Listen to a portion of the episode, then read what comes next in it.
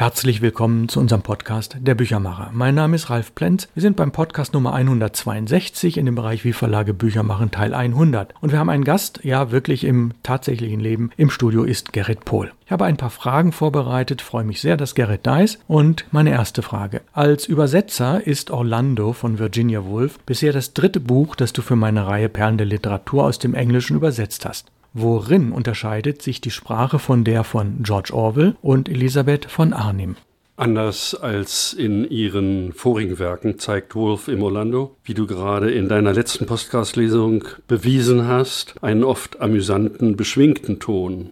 In fantastischen Bildern, in verblüffenden Bildern breitet sie mit geradezu sprudelndem Wortschatz ihre Erzählung aus. Sie hat ein sicheres Gefühl für die richtige Wendung, für die packende Formulierung und das macht die Größe ihrer Sprachkunst aus. Sie beherrscht alle Register. Sie ist mal poetisch, mal philosophisch. Sie beherrscht Charaktere aller Art und entwirft Gesellschaftsporträts aus verschiedensten Epochen der englischen Geschichte. Dabei gibt sie sich mal als ernsthaft forschende Biografin, mal als Märchenerzählerin und dann aber verblüfft sie uns Leser auch noch mit jeder Wendung der Handlung ins Fantastische.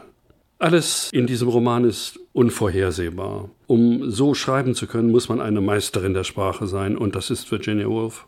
Der Unterschied von ihr zu George Orwell könnte kaum größer sein, obwohl auch er ein Meister der Sprache war, aber eben auf anderen Sprachebenen. Orwells Sprache ist dem Journalismus verpflichtet. Man findet anders als bei Wolf keine langen, kunstvoll verschlungenen Perioden, sondern überwiegend schmucklose, oft brutal, präzise, direkte Schilderungen. Seine philosophischen Passagen sind gestochen scharfe, argumentierende Agitation. Geschult an sozialistischen Pamphleten. Wo Virginia Woolf wie impressionistische Maler auf uns wirkt, wäre Orwells Medium eher das Foto oder eine Reportage aus den Milieus, die ihm wichtig sind. Kommen wir zu von Arnim, die ist wiederum ganz anders. Ihr Metier ist die liebevolle, humorvolle Ironie, mit der sie ihre Charaktere mal warmherzig, mal spöttisch betrachtet, aber immer nie abschätzig oder gehässig. Von Arnims Meisterschaft liegt in der Schilderung von Stimmung und Landschaftsbildern, von Atmosphäre und der entzückenden Schönheit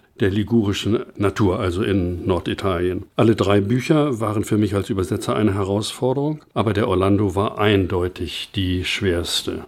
Ja, dann knüpfe ich gleich an. Wie viele Lesedurchgänge hast du eigentlich vor dem Übersetzen gebraucht? Und dann die zweite Frage, wie viele Korrekturgänge waren es nach der Rohübersetzung? Gab es große Unterschiede zu den anderen Büchern, was diese Zahlen angeht? Fange ich mit dem letzten Punkt an. Das unterschied sich bei Orwell ganz wenig. Bei von Arnim ging es sehr viel flotter und einfacher. Obwohl ihr eben ein Stil eigen ist, der sehr feminin ist. Trotzdem habe ich das ganz gut unterbringen können. Kommen wir zu dem Orlando. Ich habe den Orlando tatsächlich nur einmal als Ganzes auf Englisch gelesen, danach aber vor der Übersetzungsarbeit jedes einzelne Kapitel noch einmal langsam und sehr aufmerksam. Und dabei habe ich besonders der komplexen Erzählstruktur viel Aufmerksamkeit gewidmet. Die Arbeit am Text ging sehr langsam voran. Manchmal waren es nicht mehr als 500 Worte am Tag. Und dann am Ende jedes längeren Abschnitts folgten vier bis fünf Korrekturdurchgänge. Das ist normal, das hatte ich bei Orwell und bei von Arnim auch. Korrekturdurchgänge, bei denen ich viel an einzelnen Formulierungen feilte, viele Fassungen auch völlig verwarf, besonders bei einigen hochkomplexen, längeren Perioden, die ich manchmal zu mehreren kürzeren deutschen Sätzen umformulieren musste, da der englische Satzbau mit seiner SPO, also Subjekt, Prädikat, Objektordnung, einfach nicht nachzubauen ist im Deutschen. Im Deutschen steht ja das Prädikat meist am Satzende und es bis zum Schluss einer langen Periode aufzuheben, hätte einen unerträglichen sogenannten Nachklapp erzeugt. Ja, es war meist sinnvoll, zwischen Erstfassung und den notwendigen Änderungen eine Pause einzulegen, manchmal von mehreren Tagen. Eine Pause, in der ich mich von meinen eigenen Formulierungen distanzieren konnte. Das tue ich aber eigentlich bei jeder Übersetzungsarbeit. Ja, dann gehen wir mal ein bisschen in die Tiefe. Wähle doch bitte drei kurze Abschnitte, in denen du das englische Original liest und ich danach die deutsche Übersetzung. Und du dann von den Besonderheiten deiner Übersetzungsarbeit exemplarisch berichtest. Ich ziehe das Letztere vor, was das Besondere an dieser ersten Passage ist. Es handelt sich bei diesem Thema um eine zutiefst philosophische Metapher. Die Frage, die hier sich auftut, ist, was ist Bewusstsein, wie entsteht Bewusstsein, wie wirkt es und wie strömt es dahin? Und hier zeigt sich ein wirklich zentraler Gedanke in Wolfs literarischem Konzept, dem sogenannten Stream of Consciousness, also dem Strom des Bewusstseins. Memory is the seamstress, and a capricious one at that. Memory runs her needle in and out, up and down, hither and thither. We know not what comes next, or what follows after. Thus, the most ordinary movement in the world, such as sitting down at a table and pulling the inkstand towards one, may agitate a thousand odd disconnected fragments, now bright, now dim, hanging and bobbing and dipping and flaunting, like the underlinen of a family of fourteen on a line in a gale of wind instead of being a single downright bluff piece of work, of which no man need feel ashamed, our commonest deeds are set about with a fluttering and flickering of wings, a rising and falling of lights. Thus it was that Orlando, dipping his pen in the ink, saw the mocking face of the lost princess and asked himself a million questions instantly, which were as arrows dipped in gall. Ja, wer das nachlesen will, das ist Seite 72, nun die deutsche Übersetzung, die Gerrit Pohl gemacht hat. Die Erinnerung ist die Näherin und dazu noch eine launische. Die Erinnerung führt die Nähnadel ein und aus, rauf und runter, hierhin und dorthin. Wir wissen nicht, was als nächstes kommt oder was danach. So mag die alltäglichste Bewegung der Welt, wie sich an einen Tisch zu setzen und das Tintenfass zu sich heranzuziehen, tausend eigenartige und wirre Fetzen, eben hell, dann dunkel, zum Hängen und Baumeln und Wogen und Schaukeln bringen, wie die Wäsche einer vierzehnköpfigen Familie auf der Leine während eines Sturms. All unser Tun ist keine einfache, ungezwungene, biedere Verrichtung, derer sich niemand schämen muss, sondern ein Flattern und Schwingen von Flügeln oder ein Licht, das steigt oder fällt. Wer das also nachlesen will, das ist Seite 72 von Orlando von Virginia Woolf und wir kommen zum nächsten Teil, wiederum von Gerrit auf Englisch gelesen. In dieser Passage geht es um ein zweites wichtiges Thema für Wolfs Schaffen, nämlich um das Unerreichbare in der Erinnerung, um Bewahren, um Auflösen, um das Zugreifen und das Loslassen und den Verlust, vor allen Dingen den Verlust des Glaubens an den richtigen Umgang der Menschen miteinander. Wobei in diesem Text, den ich jetzt lesen werde, eine Doppeldeutigkeit auftaucht, die aber natürlich von Wolf intendiert ist, nämlich den des Human Intercourse was ja Umgang der Menschen miteinander bedeutet, aber gleichzeitig natürlich auch den geschlechtlichen Umgang der Menschen miteinander. It was a fine night early in April. A myriad stars mingling with the light of a sickle moon, which again was enforced by the street lamps made a light infinitely becoming to the human countenance and to the architecture of Mr. Wren. Everything appeared in its tenderest form, yet, just as it seemed on the point of dissolution, some drop of silver sharpened it to animation. Thus it was that talk should be, thought Orlando, indulging in foolish reverie, that society should be, that friendship should be, that love should be for heaven knows why. Just as we've lost faith in human intercourse, some random collection of barns and trees or a haystack and a wagon presents us with so perfect a symbol of what's unattainable that we begin the search again. Ja, wunderbar. So, wir gucken mal, was wir im Deutschen daraus gemacht haben. Das findet man auf Seite 200. Es war eine schöne Nacht früh im April. Ungezählte Sterne mischten ihr Licht mit dem des Halbmondes. Und sie und die Straßenlaternen erzeugten zusammen ein Licht, das dem menschlichen Antlitz ebenso schmeichelte wie der Architektur Mr. Rance. Alles wirkte überaus zart, aber gerade als die Formen sich aufzulösen begannen, floss ein Tropfen Silber in sie hinein und schärfte und belebte sie. Genau das sollten Gespräche sein, dachte Orlando in törichter Träumerei. Das sollte die Gesellschaft sein. Das sollte Freundschaft sein. Das sollte Liebe sein. Unsere nächste ist eine großartige poetische Passage, eine der unglaublichen Stärken von Virginia Woolf. So dicht und geheimnisvoll, dass man, um sie zu erfassen, die Augen schließen sollte, um die Szene in sich aufzunehmen. All was still now. It was near midnight. The moon rose slowly over the world. Its light raised a phantom castle upon earth. There stood the great house, with all its windows robed in silver. Of wall or substance there was none. All was phantom. All was still. All was lit as for the coming of a dead queen. Gazing below her, Orlando saw dark plumes tossing in the courtyard, and torches flickering, and shadows kneeling. A queen, once more, stepped from her chariot. Ja, und dieser dritte Teil nun auch auf Deutsch, das ist die Seite 304. Alles war still. Es war fast Mitternacht, der Mond erhob sich langsam über die offene Landschaft. Sein Licht errichtete ein Zauberschloss auf der Erde. Da stand das große Haus, und all seine Fenster waren aus Silber gewirkt. Es hatte weder Wände noch Substanz. Alles war Trugbild. Alles war still. Alles war erleuchtet wie für die Ankunft einer toten Königin.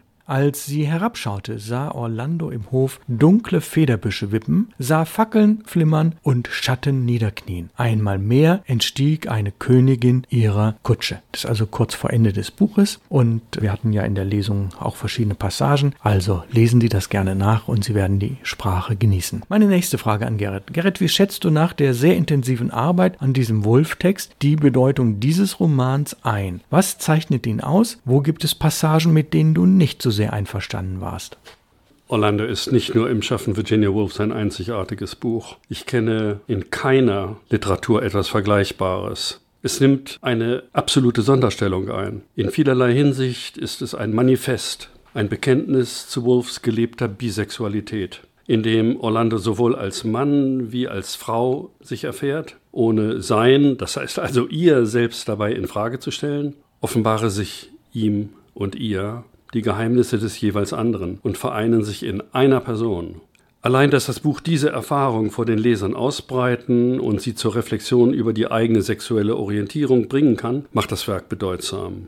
Die zentrale Erfahrung dazu hast du gerade in deinem letzten Podcast aufgezeichnet. Zwei weitere Ebenen des Buches, die auch zum Nachdenken anregen, sind einmal Wolfs Auseinandersetzung mit dem Thema Lebenszeit. In einer wichtigen Passage dehnen sich Sekunden zu Ewigkeiten, während darüber hinweg Jahrhunderte vorüberstreichen, als berührten sie uns überhaupt nicht. Und die andere Ebene ist unser Streben nach Anerkennung, nach Bedeutsamkeit, ist Ehrgeiz oder Ruhm Wobei wir uns fragen, wozu bin ich da? Was hat mein Leben für einen Sinn? Diese letzte Frage hatte Wolf für sich auch beantwortet, indem sie sich das Leben nahmen. Von den Passagen des Buches, mit denen ich nicht glücklich wurde, möchte ich nur eine erwähnen, die grotesken Episoden mit der Erzherzogin Griselda, die eigentlich selber ein Mann war und sich in beiden Rollen Orlando aufdrängte. Das hätte nicht sein müssen. Aber trotz dieser Anmerkung bleibt Orlando für mich ein großartiges, ein einzigartiges Buch. Ja, und das Buch hat auch schon viele Leser gefunden. Das freut mich natürlich als Verleger besonders. Ich habe vor zwei, drei Jahren ein etwas ähnliches Buch gelesen. 1946 von Simone de Beauvoir geschrieben. Alle Menschen sind sterblich. Und da ist die Problematik ja ganz ähnlich. Da lebt jemand über mehrere Jahrhunderte, in diesem Fall in Italien. Und es hat mich daran erinnert, aber es hat eben seine Eigenarten und deswegen finde ich das ganz toll. Gerrit, ich habe als letzte Frage etwas, ja, wo du vielleicht eine halbe Stunde drüber reden könntest, aber vielleicht versuchen wir uns auf ein paar Minuten zu konzentrieren. Welche Freiheiten hat eigentlich ein Übersetzer? Ist er manchmal auch ein Autor oder ein Geburtshelfer? Das Letztere sollte er vermutlich lieber nicht sein. Das wäre eigentlich nur sinnvoll, wenn das Buch, was ihm vorliegt, so schlecht ist, dass es ohne Hilfe von außen nicht auf den Markt kommen kann. Nein, die wichtigste Aufgabe ist es, ein gutes, verständliches, idiomatisches Deutsch zu schreiben, damit nicht hinter jeder Formulierung das englische Grundmuster hervorscheint. Wenn dies aber bei gewissen englischen Satzstrukturen nur zu erreichen ist, indem man sich von der Vorlage löst, dann sollte der Übersetzer dies als Freiheit zu seinen eigenen Formulierungen ansehen. Zudem ist es auch meines Erachtens Zulässung, Kürzungen vorzunehmen, wo das Original einem unnötig langatmig vorkommt. Ich habe die meiner Meinung nach dröge Einkaufsliste gestrichen, die Orlando für die Ausschmückung seines Schlosses aufstellt. Auch einige weitläufige Bezüge zu Personen, die deutschen Lesern wenig oder gar nichts bedeuten. Mit diesen Eingriffen wird die Erzählung gestrafft. Aber eigenmächtige Erläuterungen in den Text hinein oder Angleichungen an meinen persönlichen Stil habe ich tunlichst unterlassen bis sich nämlich ein internationales Copyright, das war in Deutschland 1901 oder 1886 die Berner Übereinkunft durchsetzte, waren Eingriffe in der Art, wie ich gerade eben bemerkt hatte, durchaus an der Tagesordnung. Zum Beispiel, weil man als obszön empfundene Passagen bereinigte. Das sind dann die berüchtigten jugendfreien Textausgaben. Oder weil man politische Zensur ausübte, was ja leider gerade in Russland passiert ist, als die Duma vor zwei, drei Tagen ein Gesetz zum Verbot der Darstellung unerwünschter sexueller Neigungen erlassen hatte. Ich frage mich, ob vielleicht auch Stellen in Wolfs Orlando unter dieses Fallbeil kommen können. Aber der gewissenhafte Übersetzer sollte sich das Recht zu solchen drastischen Eingriffen nicht anmaßen. Gut, und eine Frage werden wir nicht diskutieren können, inwieweit Virginia Woolf, die ja gleichzeitig ihre eigene Verlegerin war, es überhaupt erlaubt hat, dass ihr Text lektoriert wurde. Denn ich habe den Eindruck, dass viele Texte zwischen 1850 und 1950 wenig oder manchmal fast gar nicht lektoriert sind. Insbesondere dann, wenn sie von den Autoren komplett bezahlt wurden. Sprich, Zuschussverlage gab es letztlich ja schon immer. Der Autor hat was geschrieben, will, dass es unbedingt veröffentlicht wird und dann wird vielleicht die Rechtschreibung noch korrigiert. Ich glaube, es gibt wenige Autoren nur, die wirklich so so toll sind, dass sie nicht lektoriert werden müssen. Aber diese Frage verschieben wir auf irgendwann später, denn wir wollen ja gern, dass Sie als Podcast-Hörer auch nochmal ein bisschen was zum Nachdenken haben. Gerrit Pohl, ich bedanke mich ganz herzlich für das Kommen, für die profunden Antworten und für das nochmal Hineintauchen in Virginia Woolf Orlando. In der nächsten Woche kommt dann die Folge 163. Das ist Teil 7 von 7 von der Lesung und damit schließen wir das ab. Möchtest du noch einen Schlusssatz sagen? Ich denke, ich habe durch dieses Buch eine große Bereicherung erfahren. Ich hatte bis dahin zwei andere Romane von Virginia Woolf gelesen, To the Lighthouse und Mrs. Dalloway, die ja speziell in akademischen Kreisen wegen ihrer literarischen Besonderheiten enorm gerühmt wurden. Aber diese beiden Bücher haben mich nicht persönlich ergriffen. Sie waren großartig im Aufbau und in ihrer Facettierung, aber ich fand sie nicht so ergreifend, dass sie bei mir einen großen Nachhall ausgelöst hätten. Ja, und ich denke, die Entscheidung für den Orlando ist deswegen sehr gut, weil die Frage der Geschlechteridentität hier doch meisterhaft beschrieben wurde und das passt sicherlich gut in unsere Zeit und ich freue mich, dass du dich an die Übersetzung damals rangemacht hast, dass du sie so wunderbar bewältigt hast und dass wir ein so schönes Buch vorliegen haben. Virginia Woolf Orlando für 15 Euro im Input Verlag. Nächste Woche also der Podcast Nummer 163. Herzlichen Dank fürs Kommen und kommen Sie gut durch die Woche. Auf Wiederhören. Aus Hamburg grüßt Sie ganz herzlich Ralf Plenz.